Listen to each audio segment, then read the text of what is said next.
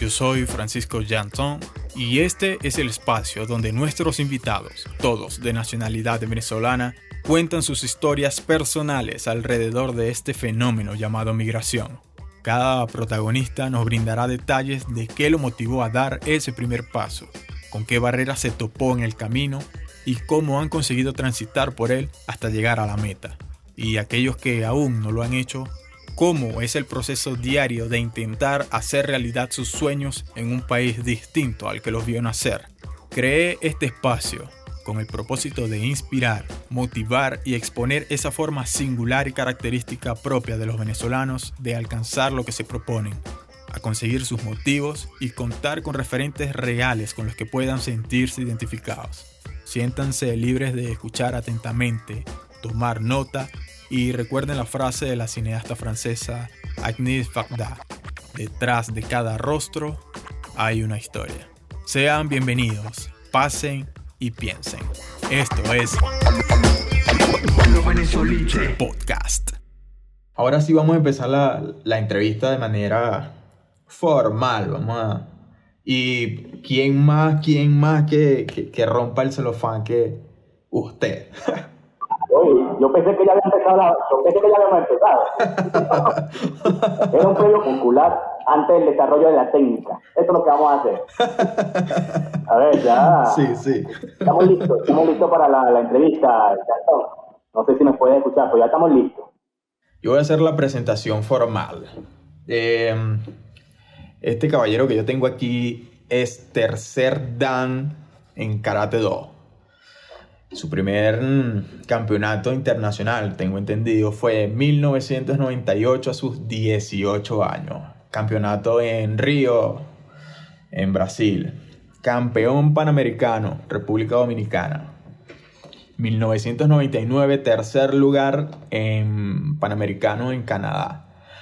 10 veces campeón panamericano, resumiendo. 2009 China, campeón Open París, Open Alemania, Open Holanda, subcampeón mundial Federación Internacional de Karate, campeón Juegos del Mundo, pues por algo en una entrevista mi invitado dijo, el karate para mí es mi vida. Desde que me levanto hasta que me acuesto, siempre ha sido con karate. Así es, como tú lo dices, mi amigo Yantón. Hablamos con nuestro campeón larense y por ende orgullo venezolano en la categoría de kumite, the one and only. ¿Quién Eh, es? Me presento formalmente. Mi nombre es Giancarlos Peña. Eh, karateca toda la vida, como tú lo dices. Y gracias, muchas gracias por la presentación. Muchas gracias por el, el resumen curricular esa hoja de vida que acaba de, de comentar. Son muchos más, porque fueron más de 18 años en la selección nacional. Y obviamente, si los nombras todos, clase aparte, eh, obviamente se nos, van, se nos van toda la hora de la presentación, pero todo ha sido por representar a mi país, siempre lo he hecho y siempre lo voy a hacer. Mi país siempre por delante y, y quiero decirlo y que de alguna manera estoy defendiendo los colores de nuestro país, Sí. ese amarillo, azul y rojo y nuestra estrella hay que defenderla de alguna manera. Así es. En esta oportunidad lo defiendo con mi deporte. Y lo hice en muchos países. Y hay una anécdota que nunca se me va a olvidar. Que cuando gané el primer campeonato, que tú lo acabas de nombrar, en el año 98 en Brasil, muchas personas nos decían, ¿dónde queda Venezuela? Nadie sabía dónde quedaba Venezuela. Ja. Y eso nos lo dijeron desde un principio cuando llegamos a, Brasil. Muchos países europeos nos decían dónde queda Venezuela. Y eso de alguna manera me molestó tanto que cogí impulso o fuerza y energía para poder tener este subcampeonato mundial en el año 1998, cumpliendo 18 años. Entonces, es una gran anécdota que hay que vivirla y por, por, por supuesto hay que comentarla. Que siempre a Venezuela la han, la han restado como país. Entonces nosotros tenemos el deber de poder defenderla en cualquier rincón del mundo. Y creo que yo lo pude lograr, lo pude hacer, y esto eh, como un ejemplo a seguir para todas esas personas que, que hay que amar Venezuela. Hay que decir, soy venezolano con orgullo.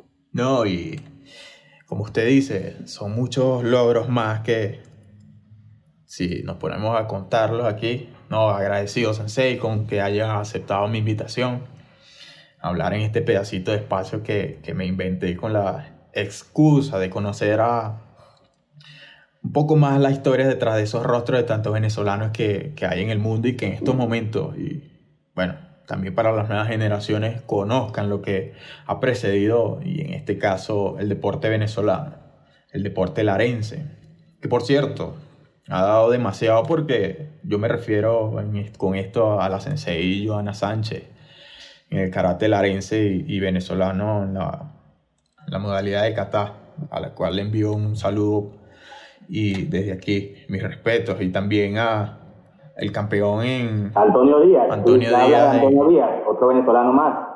Otro campeón indiscutible en kata masculino. Sí, sí. Sensei, ¿de dónde es oriundo usted? Sí, eh, mi nombre es Giancarlo Peña, nacido en Barquisimeto, Estado Lara, Guaro, Guaro de corazón, eh, nacido en el año 1979.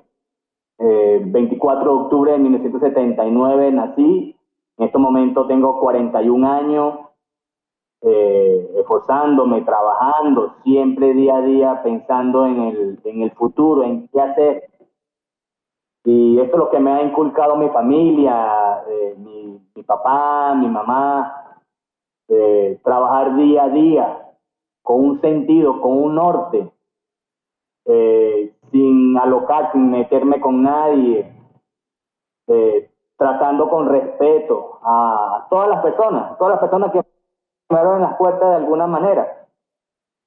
Y eso es lo que he hecho de los 18 años, ya que a los 18 años fue mi primer trabajo eh, dentro de una empresa con mi papá, que me dio la oportunidad de trabajar y conocer lo que es el esfuerzo de los 18 años. Y en ese momento también eh, eh, mi deporte, Karate Do, también me dio la oportunidad de abrir mi primera escuela en mi barrio, cerca de mi barrio, en la calle 48, con carrera 11 y 11C, creo que es por allá. Ahí abrí mi, mi, mi primer dojo, mi primera escuela de karate a los 18 años.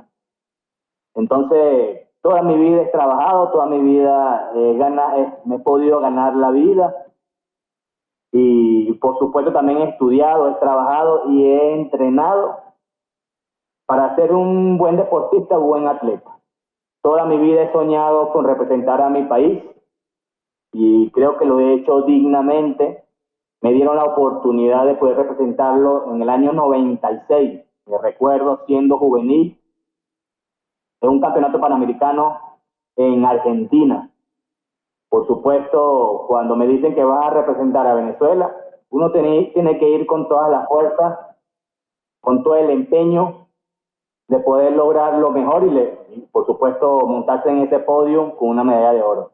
Lo más bonito que podemos escuchar siendo deportista es nuestro himno nacional, que suene nuestro himno nacional y que todas las personas escuchen nuestras notas y entienda y comprenda eh, esas bellas notas que dice nuestro himno nacional. Entonces, es un orgullo y es un sentir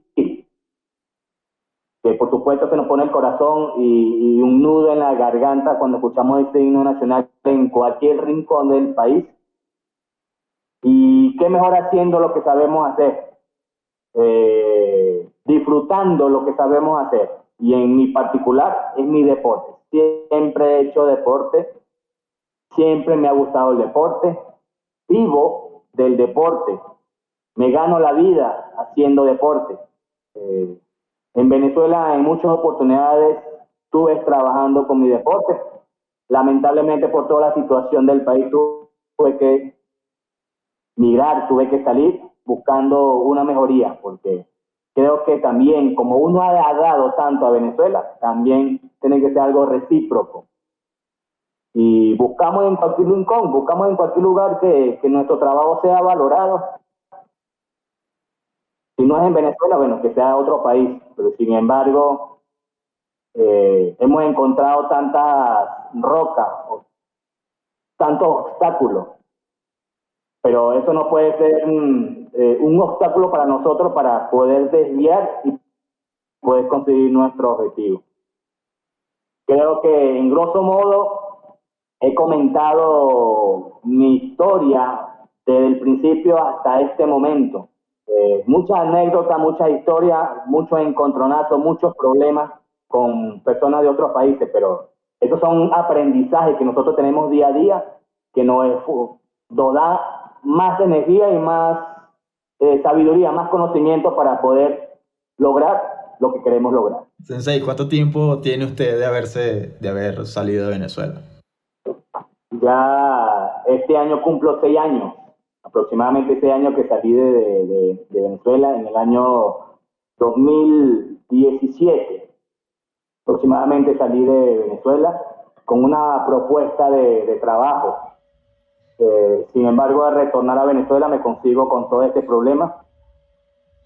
Eh, la propuesta de trabajo simplemente fue por unos meses y ya eso se extendió y ya tengo seis años fuera de Venezuela. ¿En qué país vivió antes? Cuando obviamente sale del país. Bueno, te cuento, Yantón. Eh, al principio, cuando tuve la propuesta de trabajo, la oferta de trabajo, fue Cartagena, Bolívar, eh, país Colombia. Eh, una gran propuesta de trabajo una gran oportunidad que me, que me ofrecieron, cosas que en Venezuela no lo pude lograr. Otro país como Colombia, como nuestro vecino país, eh, me dio la oportunidad. Por supuesto, aproveché el momento, los primeros tres meses. Un, un trabajo impecable que a todas las autoridades del Instituto Deportivo de Bolívar de Cartagena le gustó entonces quisieron extender, quisieron extender el, proyecto o, la, o el contrato hasta dos años. Lamentablemente con todos los problemas eh, que pudieron suceder, lamentablemente no pudo haber un nuevo contrato. Tuve que emigrar a Ecuador Ecuador igualmente con un instituto deportivo de, Pichincha, de Quito. También me dieron la oportunidad en la parte deportiva, ya que eh, esa hoja de vida que tú pudiste eh, comentar, eh, me dio la oportunidad en otros países, en esta oportunidad de Ecuador, de abrirme las puertas en un instituto deportivo. Me encargué de un grupo de, de deportistas, excelentes deportistas, de alta competencia, de alto rendimiento, eh, creo que dos años más. Llegó la pandemia, llegó toda esta, esta pandemia que tenemos. Eh, todos los países no tuvieron la, no, tomaron las mejores decisiones. Ahora Ecuador mm, eh, perdí la oportunidad o perdí mi trabajo en Ecuador y ahora tuve que retornar nuevamente a Colombia. En estos momentos me encuentro en Colombia nuevamente buscando una mejoría laboral que Dios quiera me den esa oportunidad y pueda seguir trabajando con lo que me gusta, que es el karate do y el deporte. Y bueno, fuera de Venezuela fue director técnico de la Liga de Karate de Cartagena en el 2018, como usted dice. Esto lo tengo aquí en los apuntes. Y mm, jefe técnico de la selección de karate de Guayas en Ecuador 2019, si están bien los, las fechas. ¿Cómo llega Giancarlos Peña al deporte, específicamente al karate? ¿En qué año también? Bueno, gran, gran, gran pregunta. Excelente eh, pregunta, Yantón. Eh, resumiendo toda la historia de, ser el peleón de mi barrio. Antes de practicar karate hice boxeo, gracias a mi papá. Mi papá siempre hizo boxeo en, una, una escuela de boxeo y me quiso inscribir en la escuela, pero eh, mucho tiempo eh, mucho entrenamiento antes de subir al cuadrilátero y eso fue lo que no me gustó del boxeo. más de seis meses entrenando para poder mm, entrar a una, a una pelea en el cuadrilátero. Entonces, mi mamá, gracias a mi madre, me dio la oportunidad y me inscribió en una pequeña escuela de karate, un dojo, cerca de, mi barrio, donde, de donde estoy. Y ahí fue donde comencé con, con la práctica de karate a los seis años, junto con mi hermano eh, Luis Javier Quintín, mi hermano que también iniciamos en, el, en esta escuela de karate muy pequeña, llamado SAIDE, Salud y Deporte. Entonces aquí inicié mi carrera deportiva como karateca a los seis años junto con mi hermano gracias a mis padres. ¿Quién fue su maestro en, esa, en ese dojo? En esa escuela tuvimos grandes, grandes entrenadores. Estuvo eh, Sensei Guedes, después inició el Sensei de apellido Rojas, luego estuvo el maestro, que Dios lo tenga en el cielo, Matías Aldana. Fueron los tres maestros que me inculcaron toda la base del deporte eh, y de esta arte marcial como carácter. Y ahí eh, me retiro porque obviamente quiero aprender un poco más y quiero ir a las competencias. Siempre he querido ir a las, competencias y demostrar toda esa energía y demostrar todo lo aprendido en esta escuela. Me voy con el maestro y el sensei Joe Puerta, Tudoyo Musashi. En ese entonces, ya teniendo 14, 15 años, estoy con él hasta obtener el cinturón negro. Luego, un gran maestro, eh, oriundo de República Dominicana, con descendencia con maestros y padres eh, asiáticos, como es el maestro Lin Sun Wing Fong Mok, un personaje de la de la de las peleas eh, luchas, de estas luchas que tenemos hace tiempo en Venezuela, esta lucha libre de espectáculo entonces, es un gran maestro reconocido a nivel internacional, a nivel nacional en Venezuela. Muchas personas lo reconocen. Un gran maestro del karate. Entonces, un fundador del karate de Venezuela. Entonces, gracias a Maestro Lintun, que me enseñó todos esos secretos de este gran deporte, de esta gran arte marcial, fue el que me inculcó y me llevó a ser lo que ahora soy, y toda la vida voy a estar agradecido con este maestro, el maestro Linsun. Toda mi vida te lo voy a agradecer porque gracias a él ahora soy lo que soy. ¿Cómo y cuándo usted decide dar el primer paso como profesional eh, en el karate? O sea, llámese entrenar con un propósito, tomárselo en serio, ¿O cómo empieza usted a inferir que ese es el futuro, qué relación, constancia, dedicación le puede traer beneficios? Eh, realmente otra, otra gran pregunta que me, que me das. Eh, eh, siempre todo lo que he hecho lo he tomado con mucha seriedad. Cada cosa que he querido hacer lo he hecho con mucha responsabilidad desde pequeño. Desde ser un niño, desde ser un infante. Todas las cosas las he hecho con mucho amor y con mucho cariño. Creo que a los 15 años fue que me di cuenta que mi deporte era el karate. Y de alguna manera la Federación Venezolana de Karate me dio la oportunidad de pertenecer a una selección nacional siendo juvenil. Por supuesto lo tomé con tanta responsabilidad que entrené y me preparé para esa contienda o esa oportunidad que me estaban ofreciendo. Gracias a Dios me fue bastante bien y eso me abrió las puertas para ser eh, atleta de la selección nacional en la parte adulta, eh, ya teniendo 18 años y obviamente me dan otras oportunidades. Y yo siempre he dicho, y mi familia siempre me ha dicho, y mi maestro siempre me lo ha dicho, toda oportunidad debes aprovecharla porque se da una sola vez. Y eso es lo que hago. Cada oportunidad que me presenta la vida, debo aprovecharla. Y cuando la aprovecho, lo tomo con mucha responsabilidad y asumo mis responsabilidades de todo lo que puedo realizar. En esos primeros encuentros competitivos ya de cierto nivel y de constante evolución, ¿cómo fueron? Porque, o sea, es mentira que al tercer combate en cinta blanca o en cinta negra ya un papá puede decir, este será el nuevo campeón de Lara. Puede mostrar muchos indicios, no sé. pero ¿cómo fueron esos combates o qué sentía ya dada las veces que, que, dice usted que fue peleón y todo eso y que tenía un carácter muy fuerte? Traigo esto a, a colación porque hay ahora un sentido de inmediatez que, que todos sufrimos y, y, vemos de una u otra manera.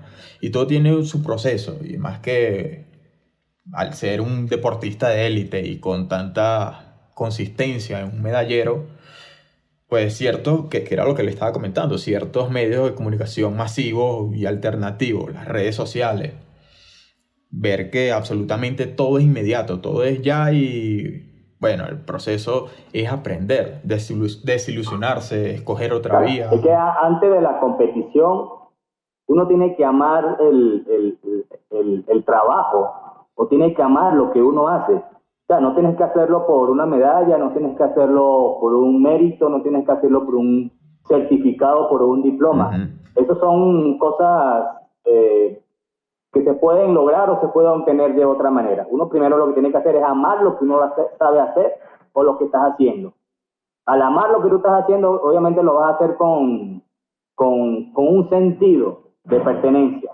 Y eso es lo que yo hacía. El deporte siempre me ha llenado, siempre me ha gustado y entrenaba para sentirme bien. Entrenaba para, para, para tener mejor salud.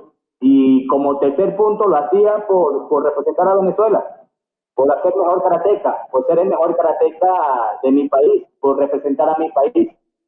Antes de obtener una medalla, lo hacía con ese sentido. Y por supuesto, todos esos puntos, si tú los logras y lo sabes hacer y lo sabes dominar, por supuesto vas a tener resultados. Pero primero, antes del resultado, es el esfuerzo que debes hacer. Más que sacrificio, es un esfuerzo. Cuando haces las cosas por sacrificio, eh, lo haces como, como obligado. Entonces, nada se puede llamar sacrificio. Todo es un esfuerzo. Tú lo haces un esfuerzo, siempre vas a obtener recompensa. ¿Qué aprende Giancarlo Peña en ese proceso, con esa edad y con ese temperamento que, que lo ha confesado muchas veces? Claro, el, el temperamento o tu carácter desde pequeño siempre lo vas a tener gracias al deporte, gracias al karate do, gracias a, esta disciplina, a esta arte marcial, pude balancear esa, ese carácter tan agresivo, tan fuerte. Sin embargo, lo mantengo. Y para mi deporte, lo que yo hago es fundamental, tener un carácter fuerte, tener un carácter agresivo y tener un carácter de sentido de pertenencia.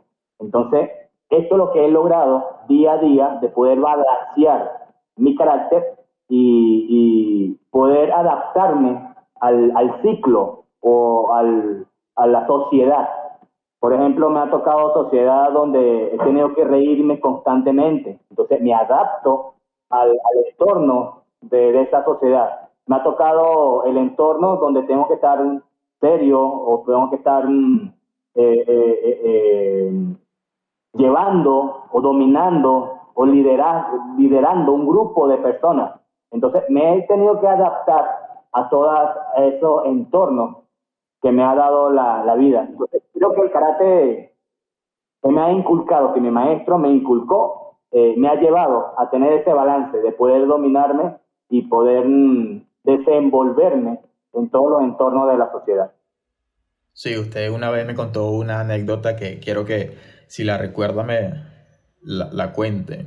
De mm, le pregunté una vez que si no peleaba usted en la calle y usted me dijo que sí lo hizo hasta que casi llega a pasar una desgracia o, llegó a un límite donde dijo no lo vuelvo a hacer. Sí, anécdota de niño, anécdota de infante, anécdota de colegio, anécdota de, pandilla, anécdota de, lo que, de, lo que, te puede ofrecer vivir en un barrio. No estoy hablando mal del barrio, pero creo que alguna, de algún momento hay, hay que salir de ese barrio y buscar eh, nuevos rumbos, nuevos rumbos. Entonces, no, no, no me arrepiento de todo lo que viví en, el, en, ese, en ese pasado. Nunca me arrepiento de lo que digo, nunca me arrepiento de lo que hago, porque eso me da una, una sabiduría y una experiencia. Esa experiencia que de alguna manera saboreé no, no, no fue lo mejor, eso fue ya a los 14, 15 años que decidí no, no estar en esa, en esa zona de confort, porque me sentía bien, de alguna manera me sentía bien lo que estaba haciendo, pero no era lo mejor que, que, la sociedad quería o que yo quería, porque no toda la vida iba a estar en, en, ese, en, ese, en esa pelea constante. Entonces ya entré en razón que no es la vida que uno puede tener, porque es una vida muy corta, es una vida muy corta y siempre sale el más avispado o, otra persona que te, puede hacer daño. Y por supuesto le tengo miedo a eso, que alguien me venga a hacer daño por mi conducta. Entonces, gracias al karate, me sacó de esa vida, conocí otras personas, conocí otra cultura, porque eso también es gracias al deporte. El deporte te enseña otra cultura, otros países, otras personas, otras amistades. Y eso se lo agradezco a mi deporte, lo que me está ofreciendo y lo que siempre me ha ofrecido. He visto y he vivido esa, esa cultura de otros países, Japón, Europa, eh, América Latina, y eso me ha llevado a ser la persona que ahora soy, eh, sin olvidar mi pasado, porque eso es una gran experiencia que he tenido y siempre lo llevo a la mano como carta y como anécdota. Nunca la olvido porque eso me enseña eh, a, cómo, a cómo comportarme en una sociedad de todos los niveles. ¿Cuán difícil resultó llegar, llegar a, a, un nivel eh, en, en, el deporte que usted ha elegido? El karate, el, karate, el karate en Venezuela es, potencia. Yo creo que es uno de los deportes eh, bandera en Venezuela, aparte del béisbol, el fútbol, eh, también sigue el karate. Y el karate venezolano es bastante competitivo. Eh, muchas personas se, se, preparan en Venezuela para ser mejor deportista o mejor karateca. Y por supuesto tuve siempre contrincantes, muchos oponentes fuertes. Eh, al principio, cuando quise ser atleta de alta competencia, no, no llegaba a lo, a lo que quería. Pero sin embargo, eso nunca me quitó la, la opción de, de, entrenarme o de prepararme cada día a día, hasta llegar el momento de que estas personas que me ganaban en mis competencias, yo lo pude lograr y le pude ganar. Entonces, siempre he tenido esa mentalidad, que para ser el campeón hay que ganar al campeón. Así de sencillo. Estaba el campeón en categoría, había que ganarle al campeón. Si tú quieres ser campeón, había que ganarle al campeón. Entonces, esto lo he llevado a todas las cosas que he hecho en el trabajo. Si quiero ser mejor trabajador, tengo que ser mejor que mi jefe. O sea, la mejor, el mejor ejemplo que tú puedes tener o el mejor impulso que tú puedes tener es tu jefe o la persona que está por encima de ti, ser mejor cada día. Entonces, eso te da la motivación de tú querer ser mejor cada día, siempre manteniendo la humildad, sin pisotear a nadie ni nada por el estilo, siempre mantener la humildad, pero buscando ser el mejor cada día. ¿Cómo lo logras? teniendo una persona mucho más mejor que tú. Entonces, estos son personas que te pueden enseñar de cómo realizar las cosas para que seas mejor cada día. Cuando llegan las medallas o esos logros que ya empieza a decir, bueno, ya no hay, ya no hay para atrás, ya no nos quitamos de aquí. ¿En qué tiempo? Eso de los 10 años hasta los 16 años aproximadamente, fueron 6 años de preparación para poder llegar a una selección nacional. Después de esos seis años, eh, fueron dos años más compitiendo, preparándome para que llegue la primera medalla mundial, que fueron campeonato mundial y fue una medalla de plata eh, por ser tan, tan niño, ser tan, eh, sin tanta experiencia, un campeonato mundial, no pude ganar la final. Sin embargo, llegar a la final ya fue un gran logro, ya que fue la primera medalla subcampeona que Venezuela obtiene. Entonces fueron aproximadamente siete años, Yantón.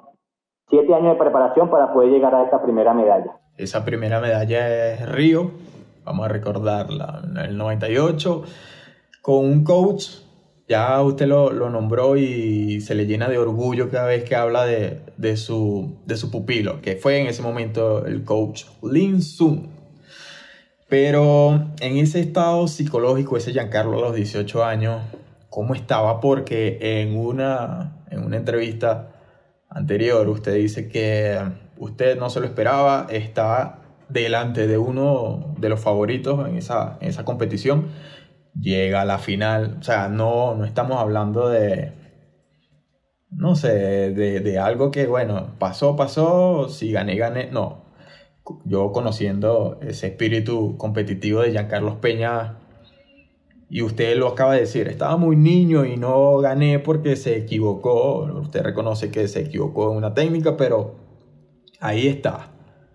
Usted conocía a su oponente, qué aspiraba, y una anécdota que lo haya marcado de esa experiencia, esa primera esa primera pelea y eso está documentado, por ahí hay videos en, en YouTube.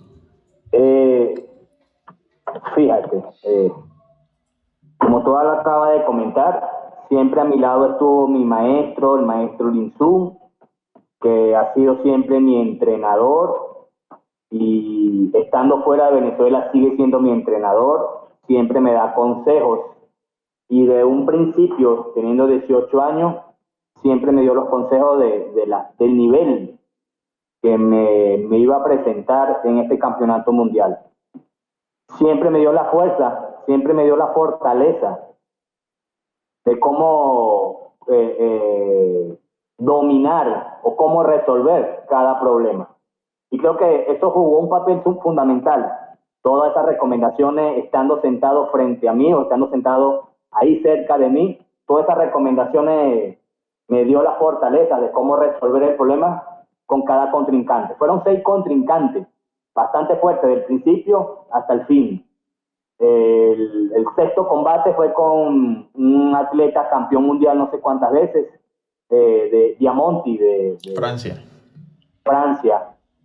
Entonces, él lo que me decía es, bueno, es un contrincante común y corriente como tú, es un peleador más, pero nunca me dijo que era tres veces campeón mundial, diez veces campeón de Europa, quince veces campeón nacional. En un momento me contó eso, pero me dijo, es un peleador común y corriente como tú, con dos brazos, con dos piernas, no es un extraterrestre, no es una máquina, y tú estás preparado para todo eso. Y que tú lo puedes lograr y lo puedes hacer. Entonces, esa sabiduría y eso, esas palabras y, esas palmadas en, la espalda y esos movimientos y eso, eh, eh, eso me ayudó bastante. Entonces, creo que el maestro Linsun también se merece esta medalla por todas las recomendaciones y toda la ayuda que me pudo dar en ese momento. ¿Qué aspiraba usted? ¿Ganar? ¿O decía, bueno, que sea lo que Dios quiera? ya estar dentro o que ya la Federación Venezolana me haya dado la oportunidad, ya me sentía campeón. Eh, pisar suelo, pisar suelo de Brasil, ya me sentía un campeón. Estar ya dentro de, de un drop o de un pool de competidores, ya me sentía campeón ya realizar el primer combate, eso me dio la oportunidad de ser un campeón. Pero no se conformó con eso. Entonces creo que toda la preparación de 4, 5, 7 años que tuve antes de esa pelea también fue eh, papel fundamental para poder lograr lo que tenía. Yo ya me sentía un campeón. Que ganara una medalla o no ganara una medalla, ya yo estaba contento. Pero eso no se termina ahí, ya que eso me abría las puertas para mantenerme 18 años en la selección nacional. Este campeonato mundial me abrió las puertas para mantenerme 18 años en la selección nacional. No solamente eso. Gracias a ese campeonato mundial es que ahora puedo ser un entrenador de élite también, aceptado en la sociedad. Puede, poder ser entrenador de aquí de una selección en Colombia, de una provincia, de poder trabajar en Ecuador. Entonces, eh, todo eso pasa por tu cabeza el futuro, el presente, el pasado, de todo lo que pudiste lograr con esa medalla. Que no ganaba, no ganaba medalla, pero por lo menos estuve y lo pude lograr, está presente en un campeonato mundial. ¿Qué sucede para que usted tome la decisión de, irse de, Venezuela? Claro, me acaba de contar de que había una propuesta eh, de trabajo, pero salir de Venezuela de manera definitiva, porque vamos a, vamos a, lo, a nombrar algo de conformismo, no sé, que muchas personas pueden, pueden aceptarlo y, que digan, no, yo no me voy de Venezuela porque usted estaba entrenando un equipo en Puerto Ordaz, ¿no? Si no me equivoco. Estaba, usted estudió educación física, tuvo doyos, creó una asociación para ayudar a, a karatecas de bajos recursos, la llamó Team Peña, gracias a Dios, y usted me dio la confianza para pertenecer a ese, y a, ese, a ese team. Pero en ese lapso de tiempo, uno pudiera decir como que, bueno, yo estoy tranquilo en Venezuela, puedo tener grandes frutos a través de mi trabajo, mm, tengo demasiadas medallas, logros que me respaldan, puedo entrenar la selección de, de Lara, no lo sé. O sea, ¿por qué, qué, sucedió? ¿Cuál fue el, el, el, punto de partida de decir, no, ya yo salgo de aquí y no vuelvo? Eh, wow, eh, Yantón, no sé cómo responderte esa, esa pregunta porque eh, no sé si por este medio lo puedo, lo puedo hacer. No sé hasta dónde puedo llegar o hasta dónde puede llegar esta, esta entrevista, porque eh, todo lo que sucedió eh, en, este, en, ese, en esos años, todo fue algo político. Siempre la política estuvo presente desde ese momento. Lo que tú nombraste ahora de Puerto Ordaz fue porque trabajaba en una empresa básica, una empresa básica del gobierno pública eh, llamada Benalum, una reductora de aluminio. Todo estudiante, toda persona siempre ha querido trabajar en, esta, en estas empresas. Gracias al deporte yo tuve la oportunidad de poder entrar en esta empresa, una de las mejores empresas de Venezuela, donde la remuneración o los contratos eran los mejores. Eh, ahí todas las personas teníamos un futuro. Sin embargo, por todo el deterioro, la, la, la, problemática existente de esos 20 años que tuvimos, que, se tiene en Venezuela, ese deterioro de, de, la sociedad, eso me tocó vivirlo en esta empresa. Entonces nuestra remuneración no era la mejor. Eh, ya tener una familia, una esposa, hijos que mantener, ya había que buscar otra, otra, otras mejoras, otras soluciones. Estas empresas obviamente se fueron a la quiebra donde no ya, ya ni siquiera tenían para nuestro pago mensual. Y tuve que tomar la decisión correcta, que creo que fue la mejor decisión, de poder eh, irme de, Venezuela y poder renunciar a esta, a esta empresa. Fueron muchos problemas, Yantón. Dentro de esta empresa tuve muchos problemas. Eh, la inclinación que tú pudieras tener políticamente, eso te llevaba a, tener problemas dentro de estas empresas. Entonces, había cosas que, que, te obligaban a hacer. Entonces, que no la quiero contar por este medio, pues son problemas que, creo que no hay que contarlo, pero claro. todo el mundo sabe cuál es la problemática de estas empresas, la problemática que, que pudimos vivir en Venezuela o que las personas que ahora en este momento están viviendo. Entonces, yo la viví, yo también la viví. Y yo dije, esto no es, esto no es vida para nadie, y menos para mí, que tanto que le di al país deportivamente, no, no, no entiendo por qué me, tienen que pagar de esta manera. Nunca fui valorado políticamente en Venezuela.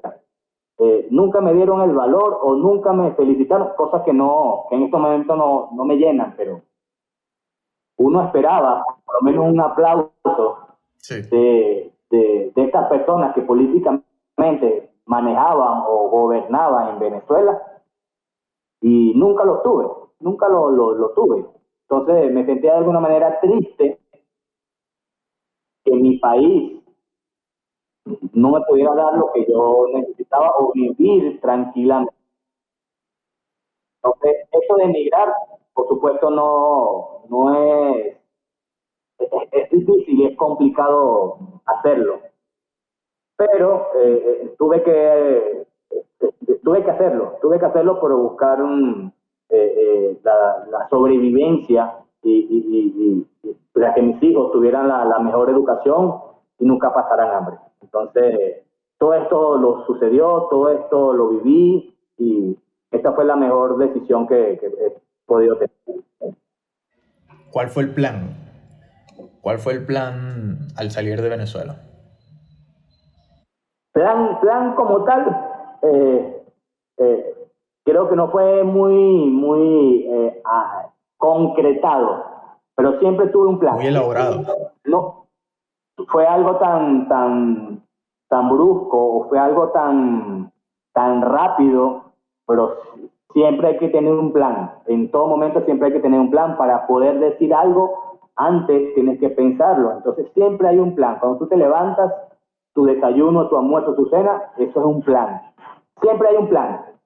Pero había que vivir el día, el día a día, el presente.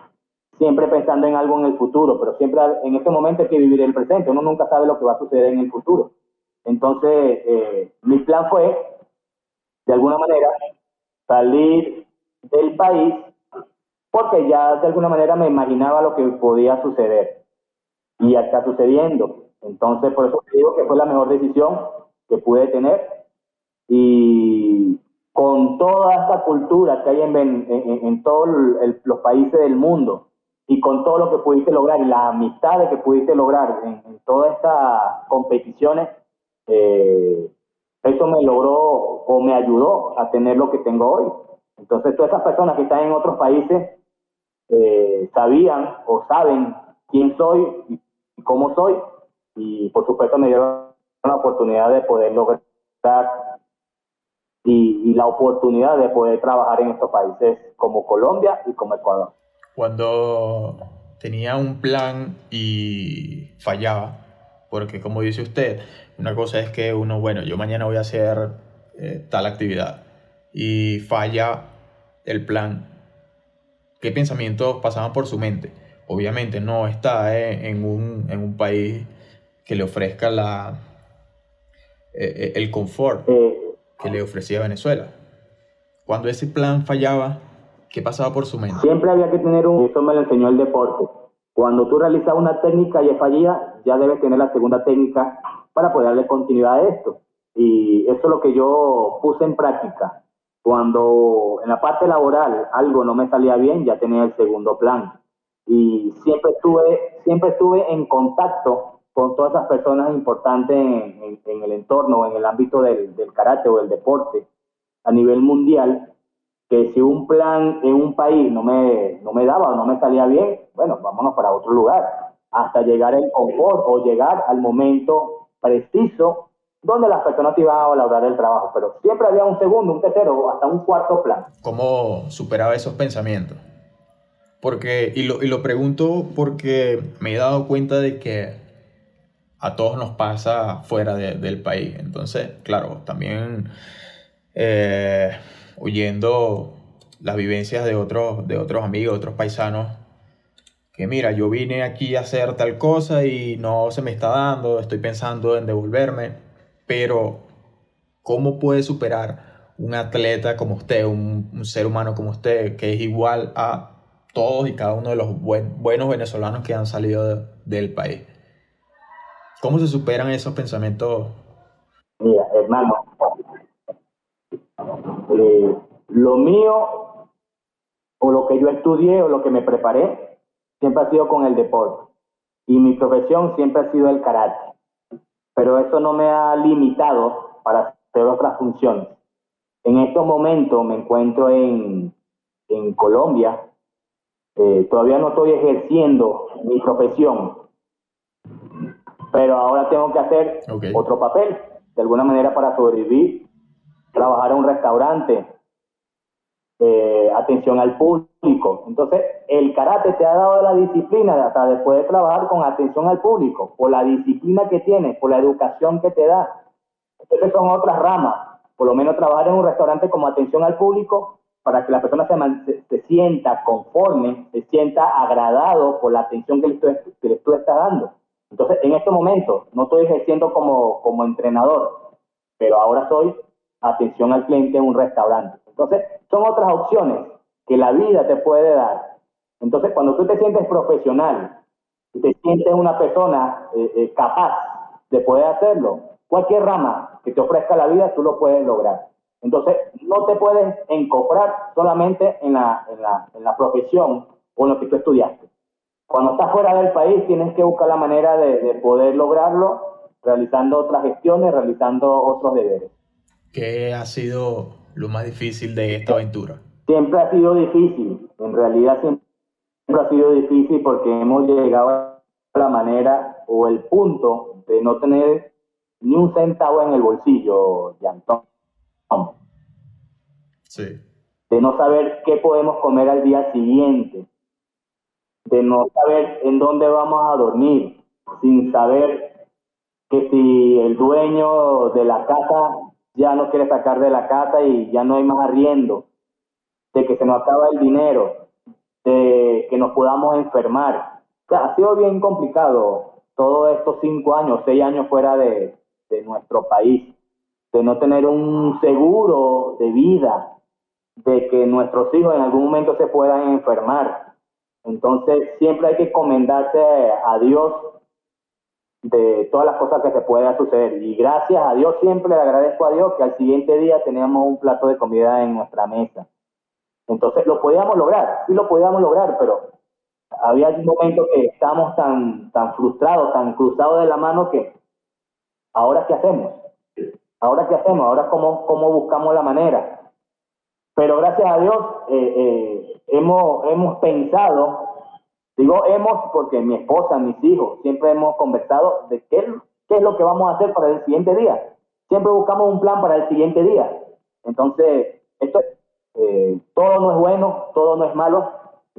siempre nos la, hemos visto fuerte, nos la hemos visto grave, pero hemos echado para adelante.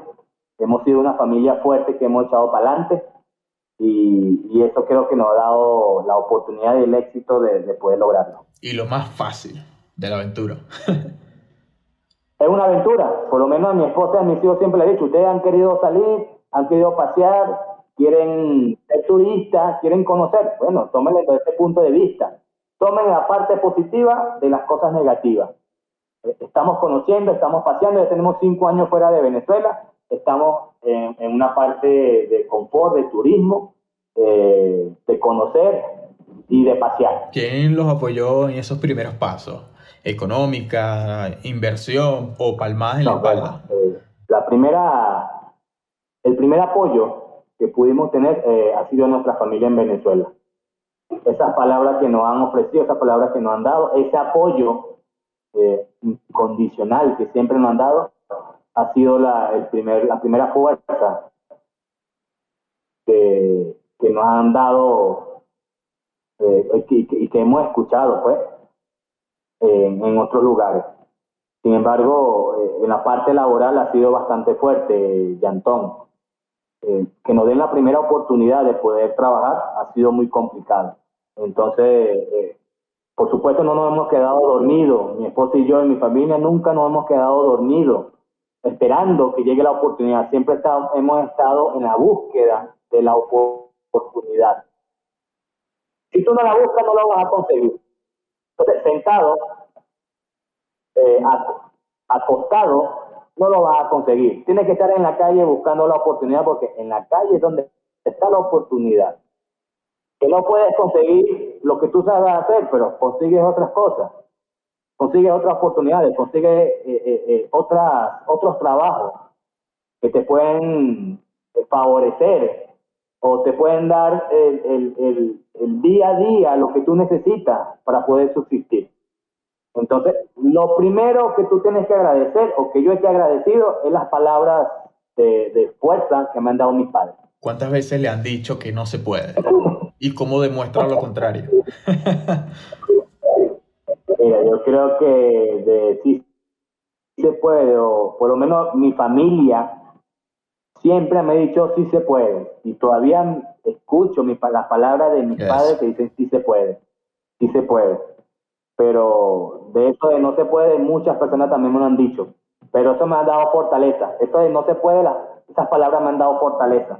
Cada vez que me dicen no se puede, más eh, eh, más energía me dan, más fuerza me dan, más potencia me da de poder conseguir las cosas. Entonces cada vez que me digan no se puede, es como que me nutre de energía de poder seguir adelante. Así de sencillo. Si mejora Venezuela, regresaría a hacer lo mismo allá, se establecería como preparador físico, tener otro dojo.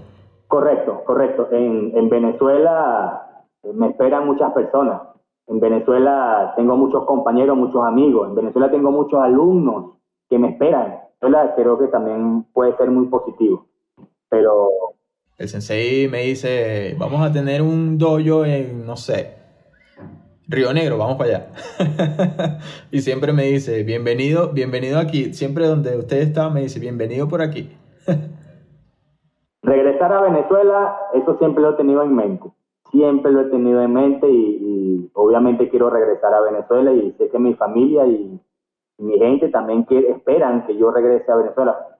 Son más de cinco años que no vean mis padres y eso me entristece, pero también me fortalece, porque por acá también tengo otra familia que mantener y ellos los entienden, mi padre, mi mamá, mi papá, ellos entienden que estoy por acá haciendo un gran esfuerzo para que mi familia esté, esté, bien.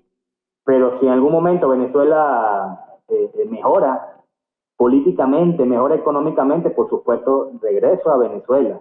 Y sé que todas esas personas, todos esos atletas, deportistas, karatecas que están fuera del país, vamos a regresar a Venezuela y vamos a formar una gran familia de deporte, una gran familia deportista, de, atletas, karatecas. Entonces, todos esos alumnos, como tú, por ejemplo, que están ahora fuera del país, uno de, los pupilos, uno de los principales o, los primeros fundadores de, de mi dojo, sé que tú vas a regresar y, vuelves nuevamente al, al, al, al dojo que pueda tener. Entonces, creo que hay una, unas expectativas positiva al regresar a Venezuela. Eso es así. ¿Cuál es el ingrediente específico que usted usa o aplicaba y ahora aplica como entrenador a su trabajo? Distinguido por, por la élite, porque yo lo que he investigado y lo que toda esa trayectoria que usted tiene, no decían, bueno, ahorita me toca ese, ese bajito de Venezuela, no después de, dar tanto al deporte y ganarse ese puesto, wow, ahora me toca con Giancarlos Peña, bueno, ese es de Venezuela, ese es el más duro. ¿Cuál era el, ingrediente? El, ingrediente principalmente, bueno, aparte del, de ese punto, de ese ingrediente que tú le colocabas, ese extra que tú le colocabas a tu, a tu entrenamiento, el extra, ese liderazgo que tú tenías dentro de una, de una, de una selección élite. Entonces, eh, el ingrediente perfecto que tú puedas tener era el liderazgo que tú puedas inyectarles a, tu entrenamiento, a, tu, a tus compañeros de selección, a esa federación que también tú le dabas como, como una expectativa de, de, lo que tú querías lograr. Entonces, esa actitud positiva eh, eh, eh de alguna manera envolvía a todas esas personas. Entonces, ese es el ingrediente, llamémoslo así, ingrediente secreto que tú le puedes eh, dar a todas las cosas que tú puedes, que quieres alcanzar. Eh, la actitud positiva, el liderazgo, la gerencia o el dominio que tú puedas tener internamente, físicamente y el entorno que tú puedes tener. ¿Qué es el éxito para usted? El éxito es lograr el beneficio o que tú te sientas conforme con lo que tú estás logrando. Ese es el éxito. Que tú digas, oye, me siento bien, lo logré, lo hice bien. Yo creo que ese es el éxito. El éxito no es eh, objeto, el éxito no es eh, eh, algo físico, el éxito es algo interno, que tú te sientas agradable conforme y, fresco y tranquilo por lo que hayas logrado. Ese es el éxito. ¿Se puede ser exitoso en otro país haciendo lo que mejor se sabe hacer? Sí, claro, por supuesto. Antes de realizar lo que tú sabes hacer, la, la, eh, la disciplina, la actitud o eh, esos valores que te enseñaron desde familia hay que ponerlo en práctica. Antes de ser profesional, eso es lo que te va a abrir las puertas en otros países. Por ejemplo, estuve en un país como bien difícil, bien complicado como Ecuador. Es bien complicado. Pero sin embargo puse en práctica todos esos valores, toda esa educación que me dieron mis padres y, creo que eso me, me, ayudó a ser eh, eh, entrenador deportivo de una entidad pública. Y como muchas veces yo pienso, que hay muchos venezolanos que salen del país y creen que el mundo les debe algo. También eso es una manera de no tomárselo personal. Claro, claro, la, la, la, ¿cómo te explico? La humildad que tú puedas tener Exacto. fuera, fuera de, tu, de tu país es sumamente importante. Hay que ser bien humilde, hay que respetar, hay que respetar las culturas de otros países, Exacto. hay que respetar las religiones de otros países eh, sin, sin, sin maltratar a otras personas. Por supuesto somos venezolanos y siempre tenemos que mantenerlo presente, pero la humildad, nuestra cultura y la cultura de las otras personas hay que respetarla y eso es importante. Giancarlos Peña se considera exitoso. Siempre he sido exitoso, eh, así, siempre me he equivocado, también me he equivocado, pero esas equivocaciones también me han, me han ayudado a, obtener experiencia y a obtener el éxito. Eh, nunca he visto o nunca he buscado la manera de, sentirme mal o de sentirme eh, triste o de sentirme que no lo he podido hacer. Siempre esa, esa impotencia que he podido tener me ha dado el empuje o el esfuerzo de, de, pensar que sí se puede hacer. Entonces, ya por ahí uno dice, soy exitoso. Cinco cosas rutinarias que realiza usted que crea o sepa que lo han llevado al éxito. Rutinarias. La, la rutina, la rutina cansa, la rutina es fatigante. Entonces, creo que la palabra rutina, eh, muy poca la manejo porque todo, lo que, todo lo que hago lo hago con mucha pasión y busco la manera de ser un poco creativo. La creatividad es sumamente importante. En, esta, en este año de pandemia hay que ser muy creativo y no llegar a, fatigarse ni a, ni a la rutina. Pero el deporte, como número uno, levantarse con mente positiva de, hacer deporte. Número uno. Número dos, de abrir la nevera y que tengas por lo menos agua por lo menos algo que comer, una fruta. La, la número dos, la número tres, de que mis hijos se sientan bien, de mis hijos que hayan despertado con mucha energía. Eso me da mucha energía a mí. Número cuatro, de poder levantarme y tener un sentido de que lo, qué es lo que voy a hacer, de tener un lugar de trabajo. Ese es el número cuatro. Y número cinco, de poder llevar a, a mi casa una bolsa de comida. Entonces son cinco cosas que siempre he tenido presente eh, eh, el día a día. Si esas cinco cosas están presentes en mi día a día, soy exitoso y sé que mi familia se va a sentir bien y yo también me voy a sentir bien. Eso. Una anécdota enseñando karate en otro país. Anécdotas.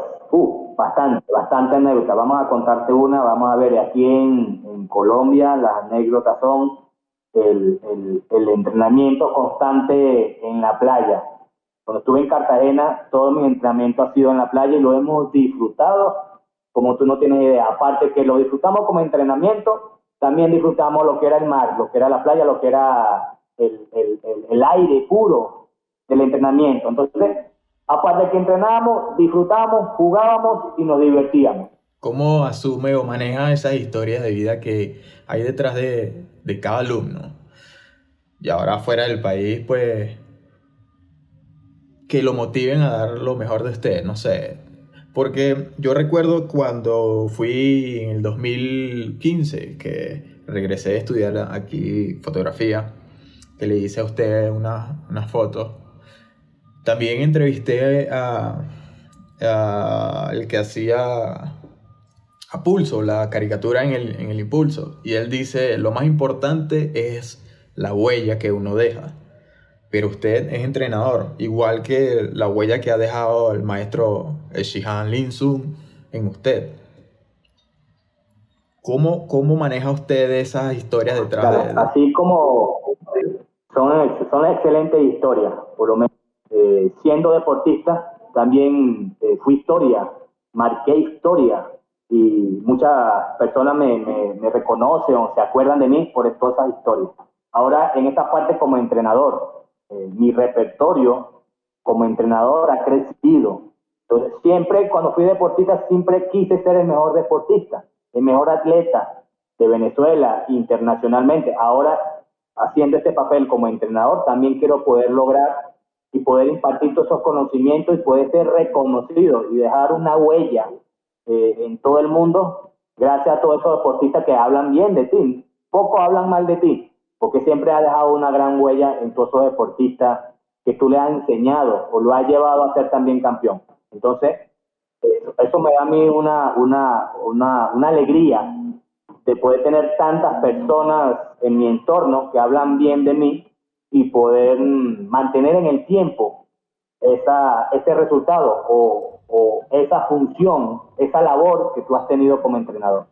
Un consejo para aquellas personas que quieren o sueñan ir a otro país a vivir de su oficio, a explotar sus talentos. Lo pueden lograr. Eh, tomen, la, tomen, tomen la mejor decisión que lo pueden lograr. Hay que, hay que pasar frontera. Eh, quedarse, quedarse dentro de un globo no, no está bien. Hay que pasar frontera y poder impartir todos esos conocimientos que, que tenemos. Esa potencia, porque el, el venezolano es potencia, y tenemos tanto conocimiento, estamos tan preparados que en otro país también lo podemos lograr. Hay que tomar la decisión. Si tú tomas la decisión positivamente, tú lo puedes lograr. Entonces, puede ser aceptado en otro país siempre y cuando tu actitud es positiva. ¿Qué extraña de Venezuela? Todo, la comida, mi país, el clima, la playa, eh, nuestra libertad eh, eh, de, de, identidad, porque estar fuera de Venezuela es un poco complicado por todos esos documentos o papeles que tenemos que tener, nuestra legalidad que podamos tener en, en otros países, que es bastante engorroso y complicado. En nuestro país tenemos una gran libertad para poder hacer lo que nosotros queramos, comer lo que nosotros queramos y vivir como nosotros queramos. ¿Qué dejó en Venezuela? Conocimientos, personas, alegría, tristeza, amigos, amigas y principalmente mi, mi, gran familia, toda mi familia está en Venezuela que, que obviamente los amo, los quiero y, y los quiero volver a ver.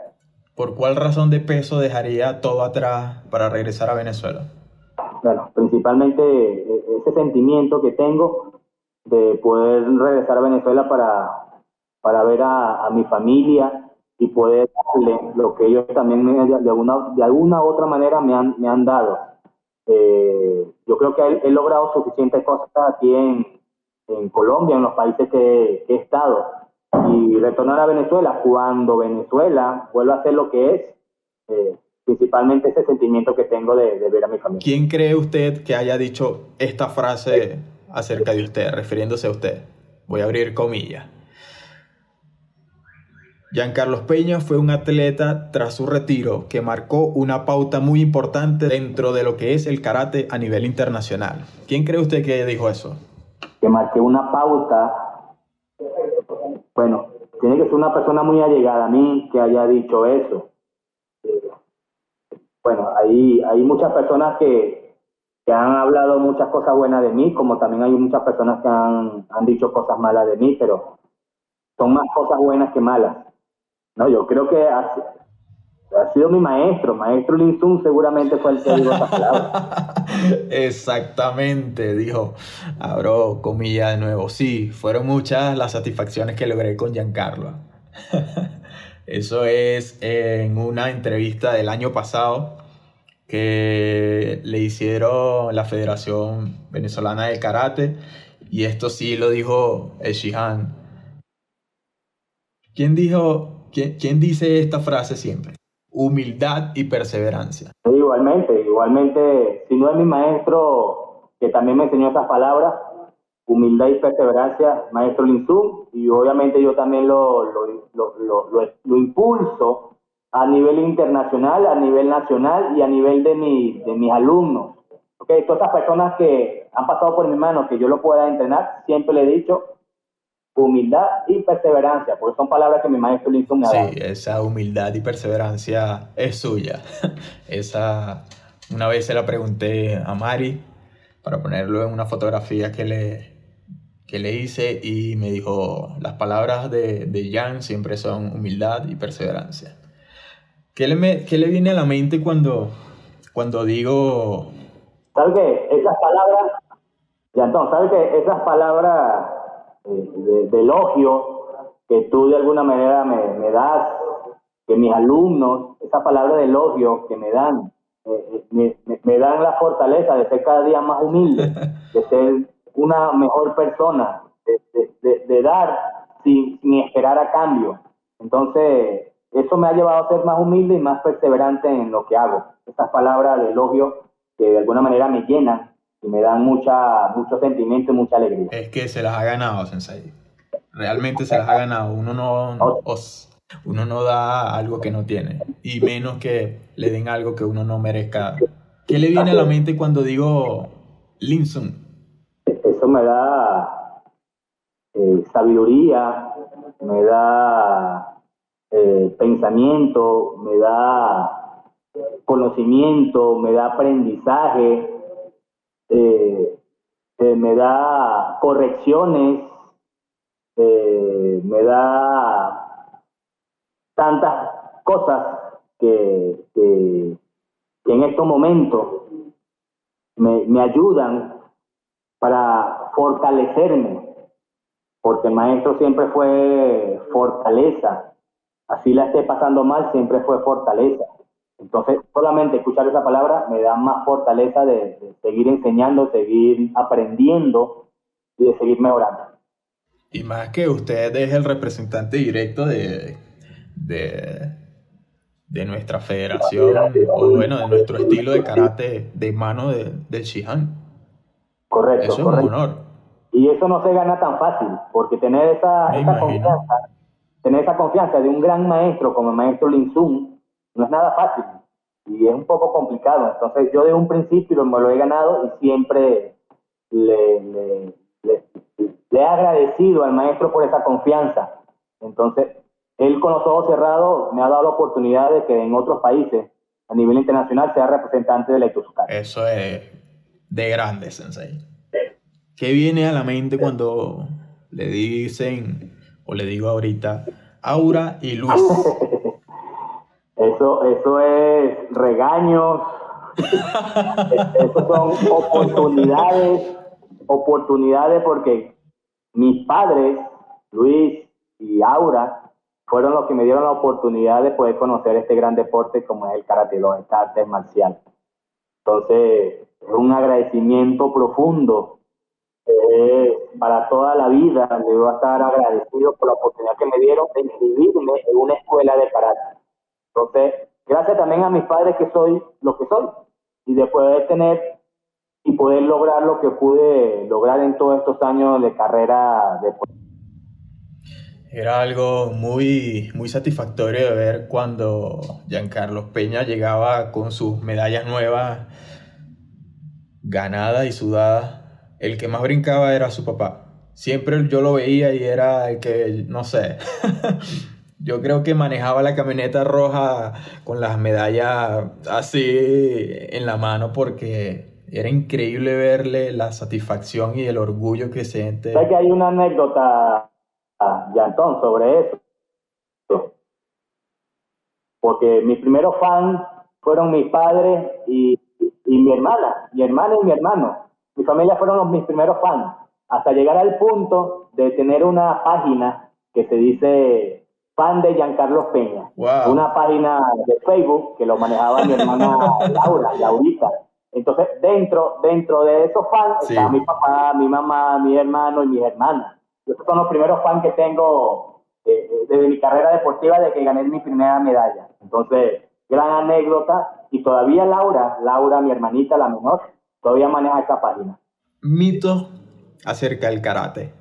Eh, cosas falsas que, se, que no se conocen en este deporte. Bueno, ahora lo llamamos deporte, pero en realidad el karate no ha sido un deporte. El karate ha sido un arte marcial para la defensa personal eh, y, se utilizó para la guerra.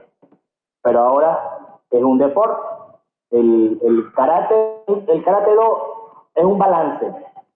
Y creo que eso lo, lo expliqué al principio. Mi, mi carácter desde un principio ha sido agresivo. Entonces, gracias al karate, eso me ha llevado a un nivel donde ahora estoy en un nivel muy pasivo, que utilizo mis herramientas cuando en realidad lo necesito. Entonces, estos no son para ser más agresivos o para poder defenderse en la calle de cualquier persona, no. Esto es para sentirse bien, para defensa personal, mismo nombre lo dice, defensa personal, no es para pelear en la calle, ni para demostrar lo que soy. Y aparte de tres, psicológicamente te mantiene en un nivel estable. Entonces, físicamente te mantiene bien, en salud y en la parte física. Número dos, te regula tu carácter. Si eres agresivo, te regula. Si no eres tan agresivo, te sube ese nivel. Entonces, son cosas muy positivas que este deporte te da. Entonces, son mitos que las personas creen que aquí te van a golpear. Aquí no golpean a nadie, sino que te enseñan cómo defenderse de, un peligro. Y aparte de esto, conoces tantas personas, tantas personas agradables, que también es un punto positivo del, del carácter. Entonces, eh, son muchos mitos. Pero solamente te nombré, creo que fueron tres, pero son tantos mitos que, que solamente lo que le digo a las personas como consejo, practiquen este deporte y se van a dar cuenta del beneficio que tenemos practicar arte marcial como es el karate. Número uno, la satisfacción que te da. Número dos, eh, te lleva a conocer otros países en la parte competitiva. Número tres, los valores básicos, los principios básicos que te puede enseñar. Número cuatro, eh, eh, la enseñanza y el aprendizaje que te puede dar. Y número seis, la sabiduría, la madurez que te ofrece este deporte. Un consejo final para todas esas personas que están fuera del país, que comparten de una u otra manera sentimientos, pensamientos, vivencias, anécdotas, toda, toda esa gente, todos esos venezolanos afuera. Como, como hermanos que somos, de corazón, tengan mucha fortaleza. Por supuesto, nada lo podemos lograr de un día para otro, porque estamos en otros países donde tenemos que adaptarnos a, la, a la vida cotidiana de estos países. Eh, hagamos, hagamos bien sin mirar a quién. Eh, comportémonos como seres humanos, no hagamos mal a nadie, respetemos, eh, seamos amigos, amigables, que esto nos va a abrir las puertas para otras oportunidades. Pero de corazón, a todos mis hermanos que estamos fuera, a otros países, fortaleza, mucha fortaleza que pronto, lo más pronto posible, vamos a lograr lo que queremos lograr. Gracias a todos por escucharnos y por favor, no hablen con extraños. Conozcanlos primero. Esto fue Aló Venezoliche Podcast.